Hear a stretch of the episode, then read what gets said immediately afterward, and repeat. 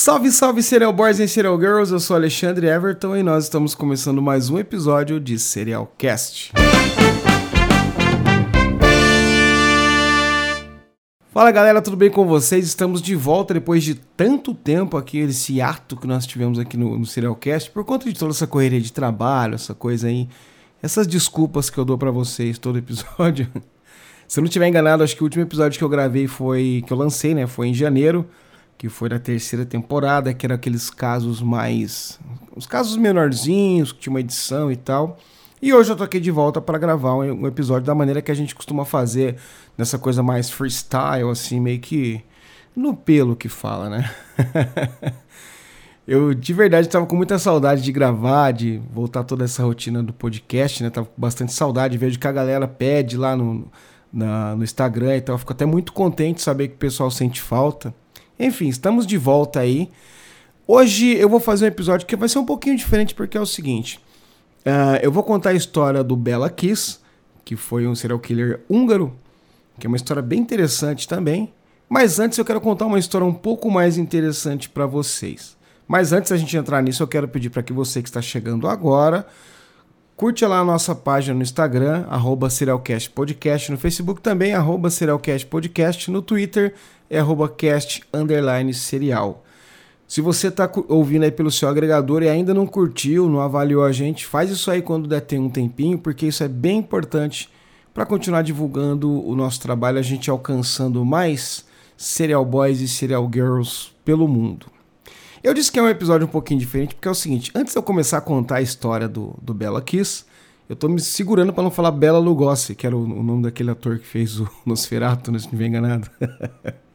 Bela Kiss. Antes da gente começar a contar essa história aí, eu quero contar para vocês uma coisa que aconteceu é, em fevereiro. Porque aconteceu que o Paulinho Matador, aliás, o Pedrinho Matador, ele, como vocês sabem, ele era daqui da minha cidade, de Mogi das Cruzes. E eu não tinha feito episódio sobre ele, nada e tal. Que era meio esquisito, né? O cara mora perto de casa e tal, enfim.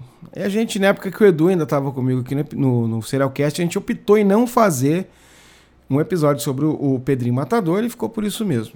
E aí aconteceu, da, como todo mundo viu aí, da morte dele. Ele foi assassinado aqui em Monte das Cruzes. Mas o que eu quero contar para vocês é uma história curiosa. O pessoal do grupo lá do Serocast já conhece a história porque eu contei para eles no dia que aconteceu. Foi o seguinte: cerca de duas semanas antes do Paulinho, do, do Pedrinho, falando Paulinho, não sei não, tira esse Paulinho. Duas semanas antes do Pedrinho Matador ser assassinado, eu tive um encontro com ele, cara. Foi uma coisa surreal. Eu tava trabalhando aqui na cidade, né? Geralmente eu trabalho em outras cidades, tá? mas naquele dia especificamente eu tava trabalhando aqui, era uma quarta-feira. E como é de costume toda quarta-feira, eu gosto de uma feijoadinha e tal. Já tava ali no, mais ou menos no horário do almoço. E eu já ando procurando algum boteco, assim, que tá escrito lá feijoada, eu já logo paro, porque eu gosto da feijoada do boteco mesmo, sabe? Aquelas do pé sujo, essas que são as boas, né? que dá bastante anticorpos, minha mãe que falava. e aí eu tô passando num bairro aqui de Mogi que chama-se Ponte Grande e tinha uma espécie de um, de, é um mercadinho, um, um, bar, uma padaria, tudo junto assim, sabe? E aí eu vi uma plaquinha lá, feijoada, parei e desci. Aí eu entrei e tal, e tinha um caixa assim, né? A moça no caixa e a moça atendendo no balcão. Falei pra moça do balcão que queria ver como que era a feijoada, tava meio calor, eu falei, pô, eu não vou e eu tava com bastante serviço e tal, meio corrido. Eu falei, eu não vou nem comer aqui, eu vou pegar e como no carro rapidinho, né? Porque senão ia me enrolar e tal. E como tava bastante calor, eu falei, eu vou pegar uma pequena, né? E perguntei como que eram os tamanhos, né? Aí a moça foi lá no fundo para pegar aqueles. Sabe aquele negócio de marmitex que é de isopor? Aquelas, aquelas forminhas, né? Para me mostrar qual era o tamanho. Nisso que eu tô lá esperando, entra o Pedrinho Matador. Ele, ele era morador desse bairro da Ponte Grande, né? E então ele conhece todo mundo ali. Inclusive eu já havia visto eles algumas vezes que tem uma, uma avenida que, que cruza a cidade pelo lado, chama-se Perimetral. Acho que, acho que já até disse aqui no podcast. E eu sempre passava por ali, eu via ele caminhando por ali. E aí ele entrou. E ele entrou, ele já entrou cumprimentando todo mundo, sabe? O lugar tava meio cheio assim e tal. Né? Tinha algumas pessoas na parte que era de conveniência, de mercadinho ali. E aí ele cumprimentar, e aí, beleza e tal. E eu fiquei olhando, né? Aí ele entrou, cumprimentou a moça do caixa. Né? A menina do caixa, é, sabe essas pessoas bem, bem falante, bem comunicativa? E começou a conversar com ele e tal. E eu fiquei ali olhando, né? Aí nisso a menina veio, me mostrou como que era o formato, eu pedi e tal. E aí veio uma. Tinha uma menina dentro do, do mercadinho, por volta de uns, sei lá, 16, 17 anos.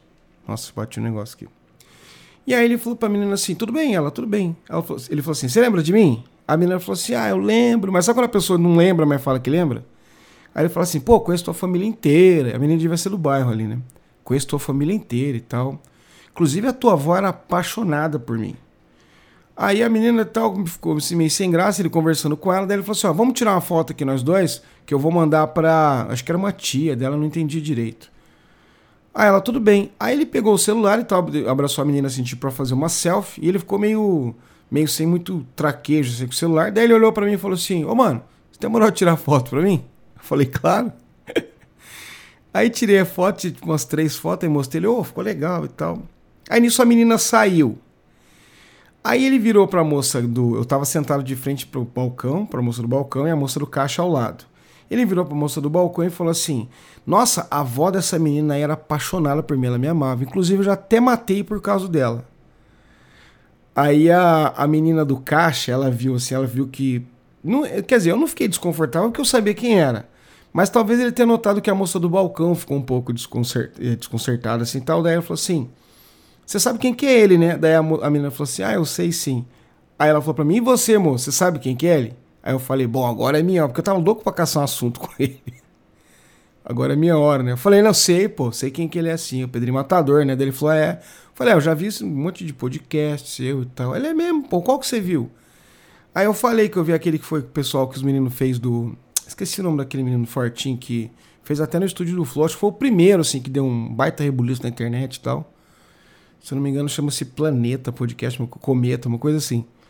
Aí ele falou: Ah, tá, esse foi um dos primeiros, mas eu fiz um monte e tal, né? Eu falei, pô, legal, eu conheço, eu conheço um pouco da sua história. Ele é mesmo? Eu falei, é. Aí eu contei do, do, do podcast. E a gente começou a trocar ideia, cara. Ao mesmo tempo que eu, que eu tava assim, meio. É, como que eu posso dizer? Interessado na conversa, eu tava achando aquilo tudo muito surreal, porque, pô, você tá na frente de um cara que matou mais de 70 pessoas, e 100 de acordo com o que ele falava, né? Mas uma pessoa assim, normal, se não fosse a exposição que tinha na mídia, você não. Puta, ninguém falaria que ele é. Talvez pelas tatuagens você podia falar, ah, o cara tirou uma cadeia e tal. Mas não imaginar quem era. Enfim. E aí ele começou a me contar um monte de história. Eu falei para ele do podcast, falei, pô, tô, voltei a estudar jornalismo agora e tal, vou me formar. E ele, pô, quando você se formar, eu vou dar uma entrevista para você. Pode ser? Eu falei, pô, claro, cara, vai ser legal. E aí ele falou assim, é... ah, tem o meu livro novo agora, você já viu? Eu falei, pô, eu não vi, cara, não, não acompanhei isso. Aí ele falou pra menina do caixa assim, pega lá o livro que eu te dei. Aí ela foi lá e pegou um livro e trouxe, que é o livro que foi escrito pela Isa... Ah, esqueci o nome da moça, é Isa não sei se é Isa Lopes, tal, é, até a moça que estava com ele, é, ajudando, assessorando ele com o canal, essas coisas, né? Aí o pai, ele tinha feito até uma, uma dedicatória para mim. Ele falou assim: Você quer um? Eu falei: Eu quero. Ele falou: Mas eu não tenho aqui porque eu moro no litoral agora. Eu moro lá na Baixada, mas aí quando eu for lá, eu vou, eu vou trazer um aqui para você e vou deixar aqui no caixa. Eu falei: Pô, legal. E aí ele me contou que ele deu uma paulada na cabeça do Luiz Vermelha, na cadeia. que ele realmente, durante um tempo, ele quis matar o, o, o maníaco do parque e tal. Mas ele falou: não, agora eu parei com tudo, eu não, essa vida ficou para trás, não quero saber de mais nada e tal. E aí falou outras coisas também e tal. E aí nisso ele, a moça veio com marmi, que ele pediu dois marmitex também, que ele falou: vou levar um para mim e pro meu primo, um, um, tio, uma coisa assim, que morava num, umas ruas próximas ali. Inclusive foi o local onde ele foi assassinado. E aí ele pegou e, pô, valeu, prazer, tal, tal, ó, pode vir aí pegar o livro aí. Falei, eu vou vir pegar sim. E foi embora. Aí eu fiquei pensando, falei, cara, que parada surreal, né, cara? É, conversar com ele, achei aquilo muito, muito surreal, não tem outra explicação. E eu achei fantástico o seguinte, ele, é meio que uma, ele era meio que uma celebridade no bairro ali, sabe? Todo mundo conhecia ele, porque ele foi morador do bairro há muito tempo, né? Apesar do tempo que passou preso e tal. E acho que no tempo que passou preso, talvez o nome dele tenha até fomentado mais ainda a fama dele lá, né? Porque ele acabou se tornando meio que uma celebridade, entre muitas aspas, né? As pessoas conheciam pelo que foi a vida dele. E aí, tipo, o pessoal vinha, parava, trocava ideia, e ele pega na mão de um e tá falando com você, aí passou outro lado, do outro lado da rua, ele, aí, fulano e tal. Muito engraçado. A primeira coisa que eu fiz quando entrei no carro foi mandar um áudio pro pessoal do grupo. O áudio começa mais assim, meu, eu sei que parece mentira, mas não é. Se alguém me contasse, eu não acreditaria. Mas isso é bem verdade. E aí ficou. É, tá, a gente começou a conversar no grupo lá. E acabou que duas semanas depois, um domingo, se eu não me engano, foi acho que dia 5 de março, se eu não estiver enganado. Acordei de manhã, eu entrei no, no na essas páginas de fofoca da cidade, no Instagram, e tava lá que havia tido um crime no, na Ponte Grande, no bairro ali. O pessoal achava que era o Pedrinho Matador, e realmente depois se confirmou. Eu pensei em fazer um episódio e tal para contar a história junto, mas eu falei, pô, vai ficar muito pedante, tá no hype essa história dele agora e tal, né? E aí também todo mundo já tá sabendo de tudo que aconteceu. Acho que tem muita coisa para se apurar da história dele ainda, porque é, o pessoal fala que tipo assim não tem muita documentação de tudo que aconteceu, né? O sistema prisional na época que ele ficou preso era tudo não digitalizou tudo, né? Era tudo escrito na mão, e aí a traça vem e come, o tempo corrói. Ficou muita coisa na conversa mesmo, né? Eu não li esse livro, inclusive eu não voltei lá, não tive coragem de voltar lá para buscar, perguntar para a menina se ele deixou mesmo, que eu acho que talvez não deve ter, não deve ter deixado, né? Mas eu não li esse livro, eu, quero ler, em breve vou comprar o livro da Isa para mim dar uma lida sobre a história dele, né? E, enfim, Aí ele falou para mim, eu, eu, coisa que eu me lembro que ele falou assim na conversa, que ele era o recordista no Brasil de tempo de cadeia. Tirar, ele tirou, acho que foi 42 anos, se estiver enganado. Ele tirou os 30, depois voltou e ficou mais 12 anos preso. Enfim. É... E aí foi uma história muito surreal que eu falei, bom, eu não vou fazer um episódio mais, porque tá muito no hype, tá todo mundo falando, todo mundo conhecendo a história, não vai ter muita. Mas essa história eu tenho que contar pros meus amigos, pros meus ouvintes. E tá aí a experiência que eu tive com o Pedrinho Matador duas semanas antes dele, dele morrer. Bom, agora vamos contar a história do Bela Kiss, que é uma história bem interessante. Eu acho uma história interessante porque é o seguinte: além de ser aquela coisa que eu gosto de ter contexto histórico, aconteceu ali no começo do século passado, é um caso que também não teve, não teve uma, um, um final, não teve uma resolução. O Bela Kiss se tornou uma lenda e não foi preso, não foi capturado. Vamos lá para a história. Vamos pegar a nossa nave, nave não, a nossa máquina do tempo e voltar para a Hungria em maio de 1916. A Primeira Guerra Mundial estava no auge, né? Começou em 1914. Praticamente todos os países da Europa voltavam a atenção deles para o combate, né? Para a Segunda Guerra, para a Primeira Guerra Mundial, aliás. E lá na cidade de Sinkotan, que era um pequeno povoadinho que tinha na Hungria, que mais tarde seria anexado a Budapeste. O Charles Nagy, um detetive, de, um detet... Ops. O Charles Nagy, um detetive de polícia lá de Budapeste, foi solicitado para atender uma ocorrência um pouco estranha. Um cara ligou para ele, alegando que ele havia encontrado evidências de um assassinato em uma das casas que ele alugava. Ele tinha algumas casas, ele alugava o pessoal. E aí ele ligou e falou: Cara, eu acho que mataram alguém aqui. Segundo o que ele falou, ele locou uma dessas casas para um rapaz que tempos depois foi convocado para a guerra. E como o cara foi para o fronte de batalha e tal, o imóvel acabou ficando abandonado. Então ele decidiu colocar a casa para alugar novamente e foi até a casa para verificar como é que estavam as condições, ver se tinha necessidade de algum reparo, de fazer uma pintura, enfim. E foi nessa visita que assim que ele entrou dentro do imóvel, ele viu que tinha uns tambores grandes de metal, assim, sabe? Tipo essas bombonas de, de, de fábrica. Tem aqueles azul de plástico, né? Só que era de metal. Tava tudo ali dentro da casa e tava lacrado. Ele achou aquilo estranho e tal, decidiu furar um desse tambor para ver o que tinha dentro.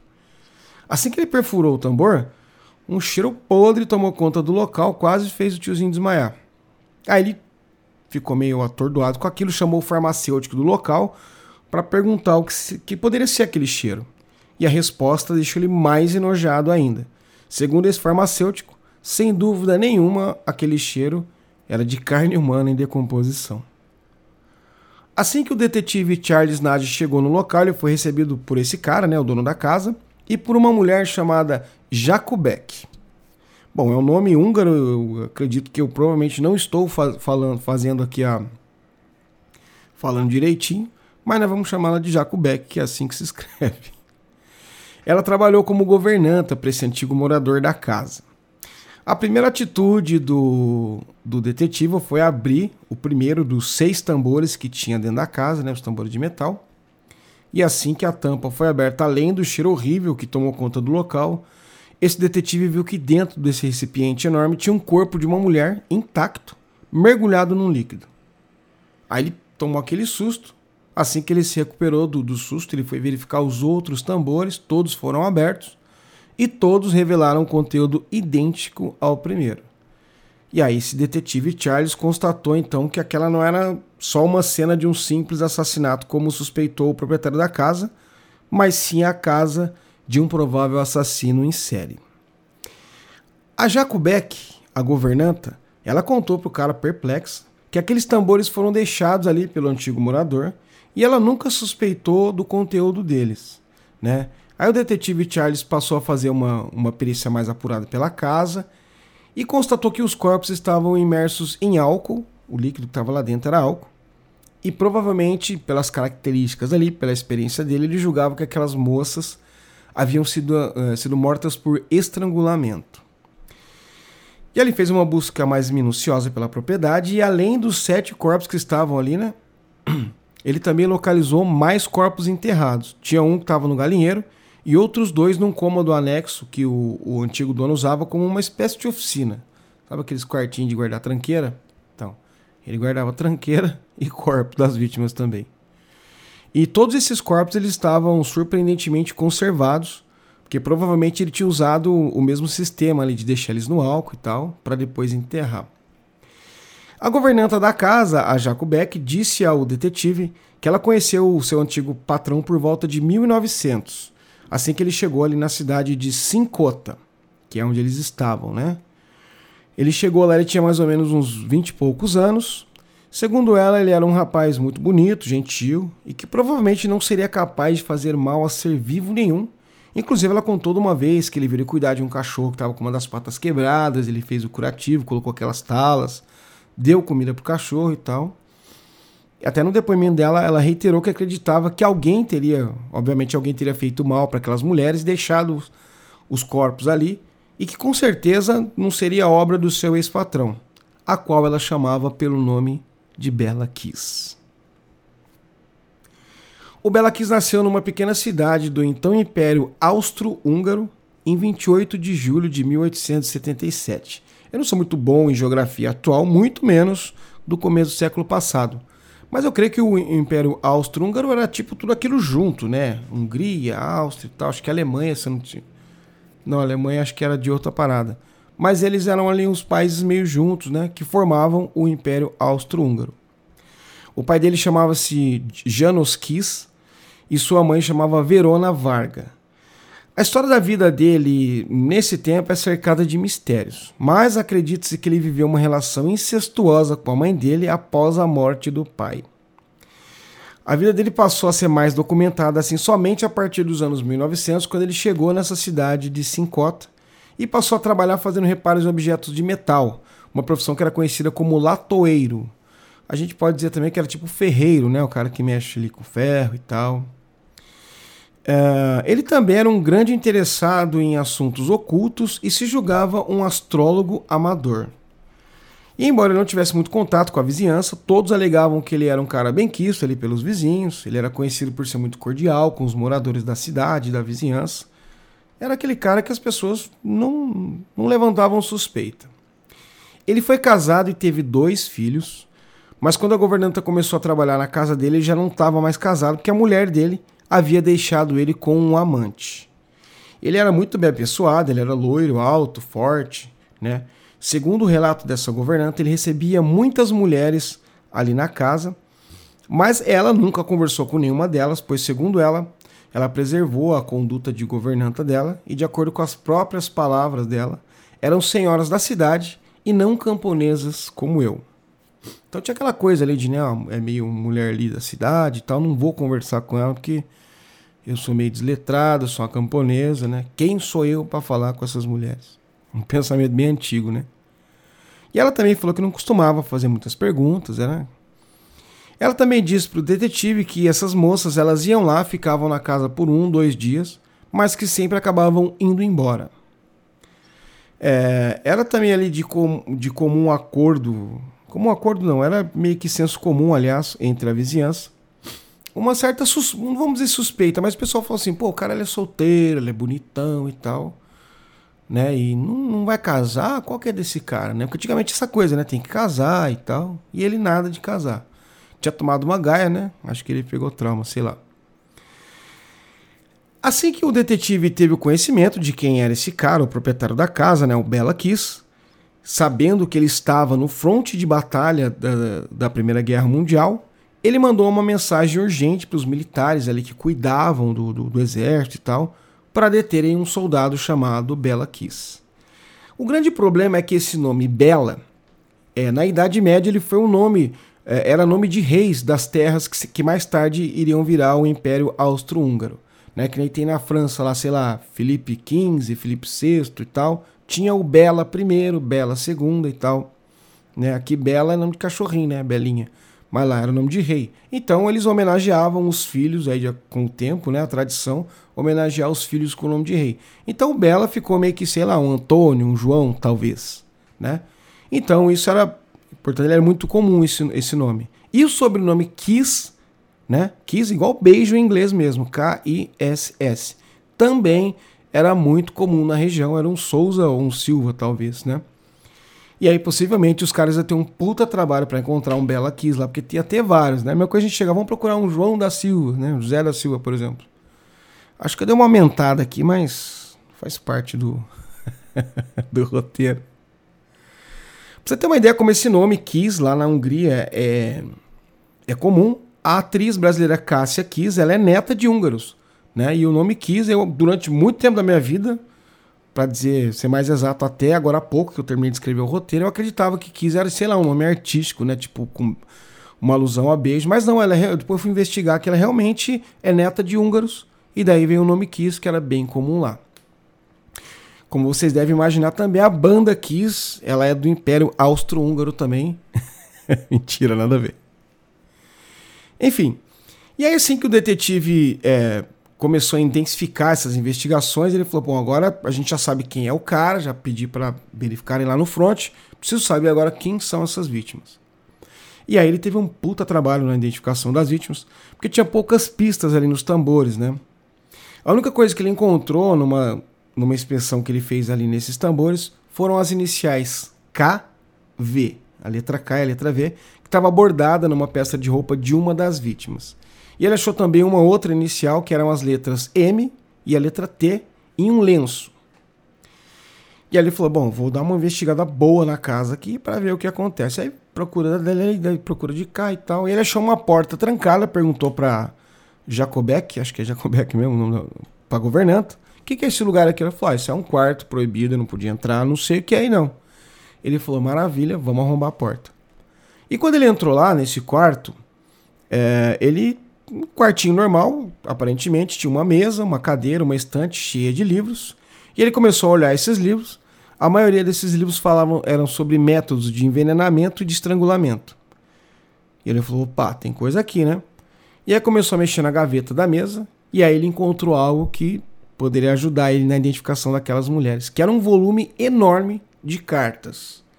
Como nós estamos falando de 1916, né? Vale lembrar que não existia e-mail, SMS, WhatsApp, DM de Instagram, nada. A parada era na cartinha mesmo. Né? Caixa postal tal.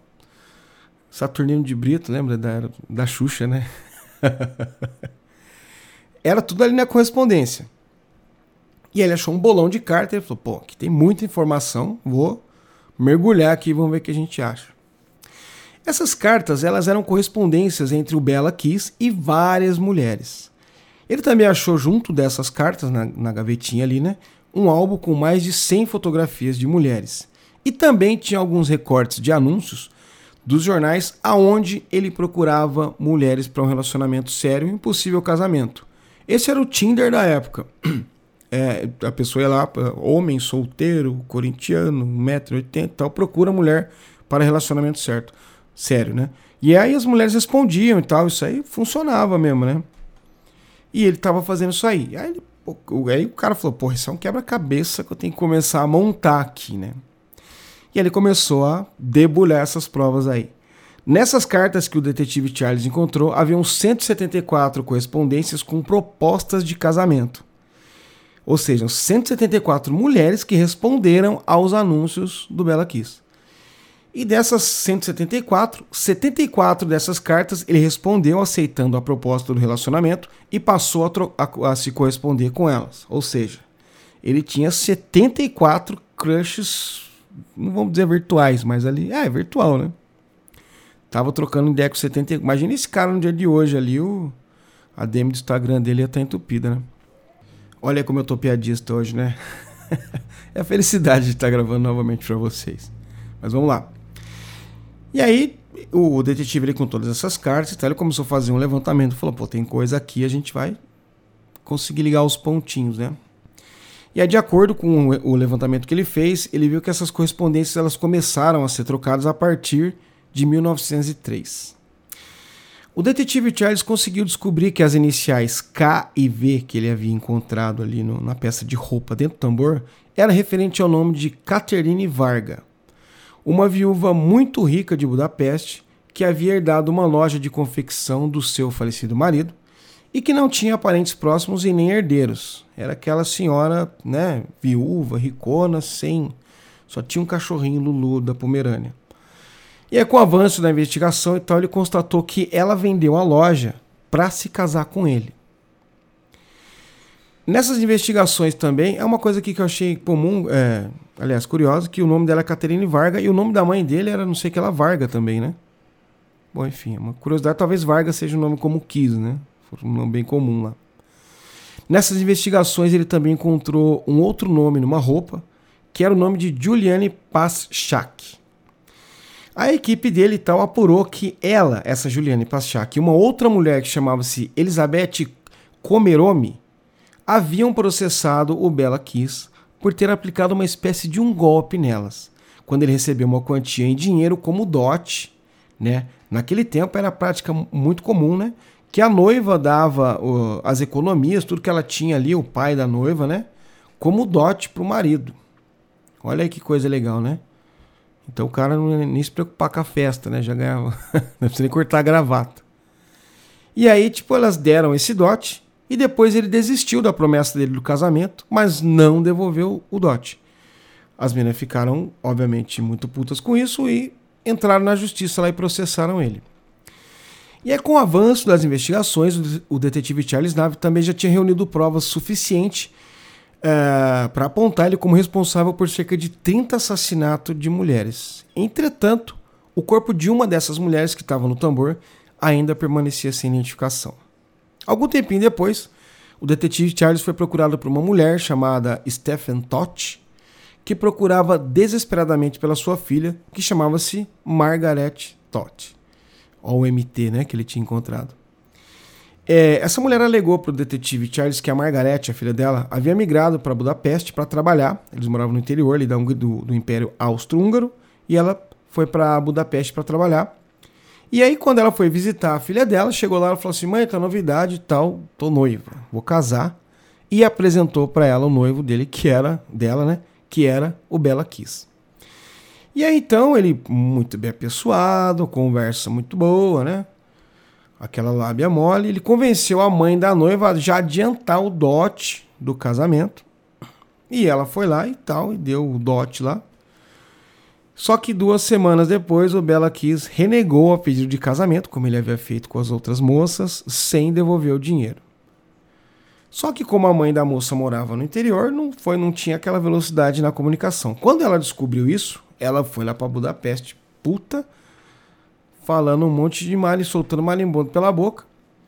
E falou pro cara, meu, é o seguinte, que palestra dessa? Você né, falou do, do, de casar e tal, deu dote, e agora você deu para trás? Ele falou, não, calma, é o seguinte, não é que eu dei para trás. Eu decidi adiar o casamento. Né? Não desistiu, adiei o casamento. Só que a Margaret ficou muito irritada e acabou pegando o navio rumo à América. Imagina, se toda vez que eu ficasse irritado, pegasse o navio e fosse para América, tinha dado três voltas na Terra já, né? Mas enfim, foi o que ele alegou. E aí, posteriormente, o, o, detetive Charles descobriu que, na verdade, ele havia forçado a Margaret a escrever uma carta para a mãe dele, alegando que ela não seria capaz de suportar a vergonha de ter sido rejeitada pelo noivo, e por isso ela partiu para tentar uma nova vida na América. Com essa constatação de toda essa história, o detetive Charles fechou aquele ciclo de investigação para identificar as vítimas, né, com a última vítima, que era a Margaret Todd, que era a dona ali da, das, daquela sigla MT que ele havia encontrado.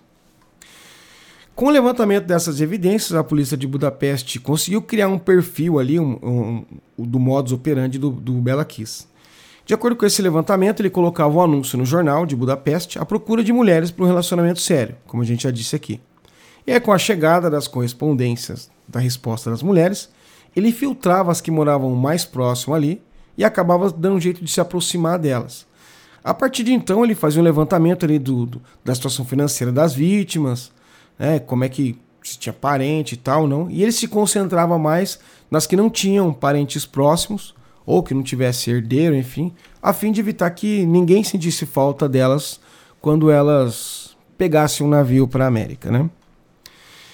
E aí ele ia lá, prometia o casamento, recebia o dote. Então, uma vez que ele estava com a grana na mão, ele estrangulava a vítima até a morte, depois colocava o corpo naqueles tambores de metal com álcool dentro.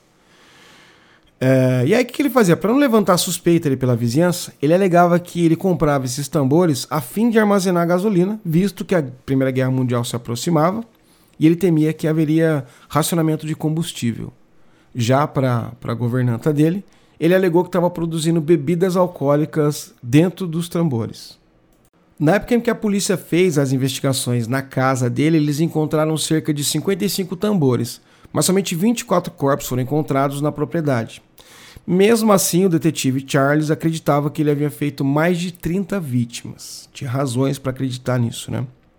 Nesse interim, os militares ali do fronte da guerra e tal ainda estavam se esforçando para encontrar o soldado Bela Kiss no campo de batalha.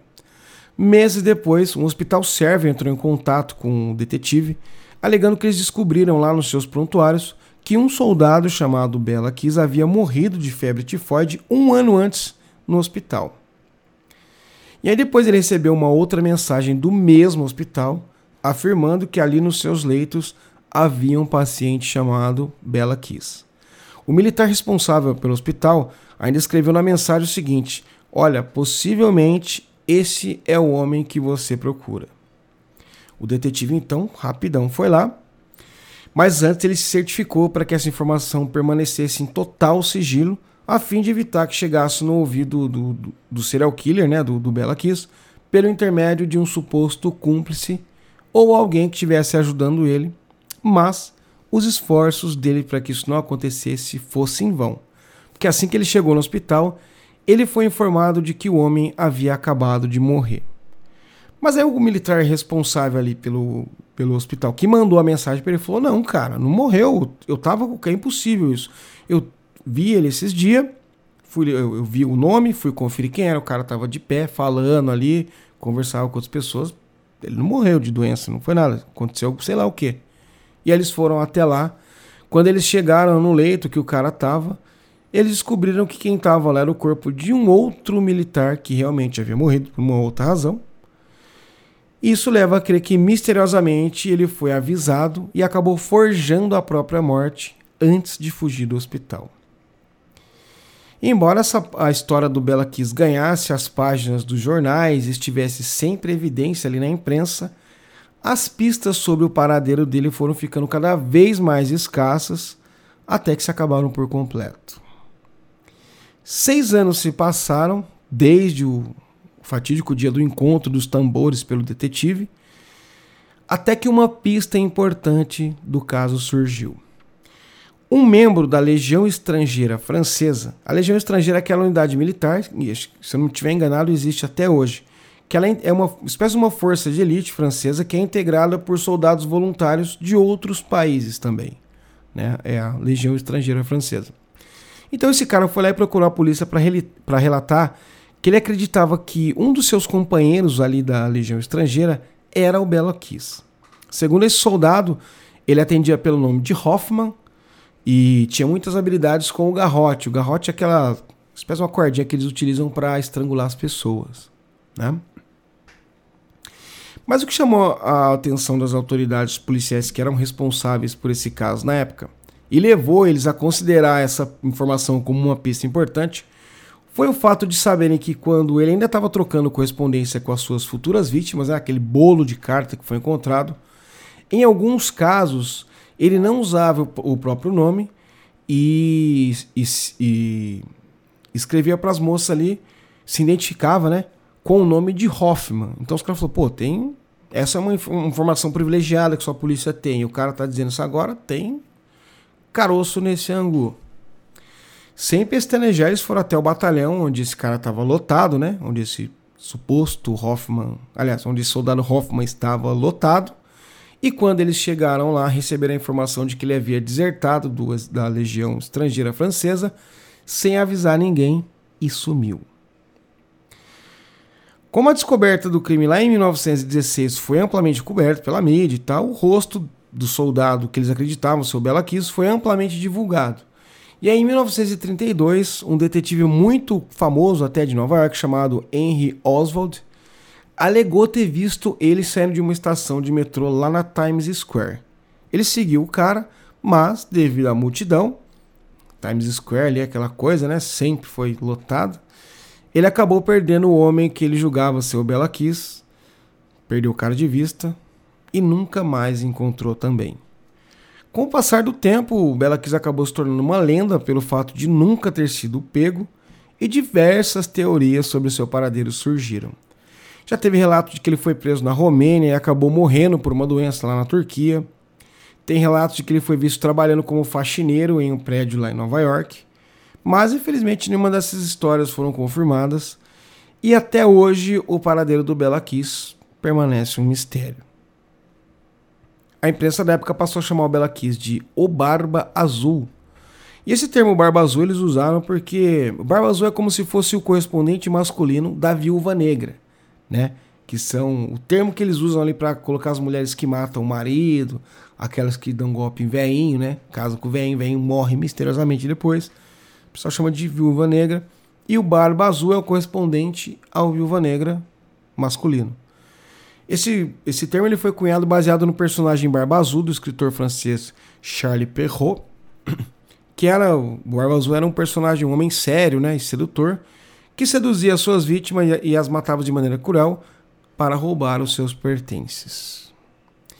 Então essa foi a curiosa e interessante história do soldado Bela Kiss, que era aí um, um serial killer, né, um assassino, vamos dizer, um, um bandido, né, roubava e matava também eu não sei como se poderia colocar ele como. É, de certa forma ele é um assassino em série porque ele tinha um modus operandi ali, né?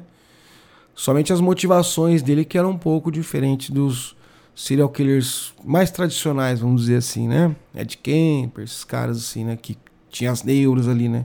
A parada dele era meio que matar para roubar, roubar o dote e dar um jeito de esconder o corpo. Essa foi a história dele e também de quebra vocês ganharam a história do Alexandre com o Pedrinho, o encontro de Alexandre e Pedrinho Matador. Uma história bem surreal. Bom, gente, eu me despeço de vocês com muito prazer depois de ter feito esse episódio. Eu tava com uma saudade enorme, espero que vocês gostem desse episódio. E eu prometo que estou fazendo um esforço danado, que eu voltei a fazer faculdade agora e tal. E aí eu tô cada vez me enrolando mais, mas eu prometo que eu vou sempre procurar espaços na minha maluca e atribulada agenda para a gente ter esses nossos encontros para eu contar essas histórias para vocês. Tá bom, gente? Um beijo muito carinhoso, fiquem todos com Deus, espero que todos estejam bem. Ah, e um outro, uma outra coisa rapidinha que eu quero dizer para vocês: tá rolando um monte de boataria sobre o negócio de massacre e tal. Aconteceram alguns, infelizmente. É, como todo mundo está dizendo, não vamos compartilhar essas coisas, não vamos criar o pânico, vamos nos proteger, vigiar, mas sem criar pânico, né? E não dá palco para esses, pra esses idiotas. Tá bom, gente? Beijo muito carinhoso, fiquem com Deus e até o próximo episódio de Serialcast.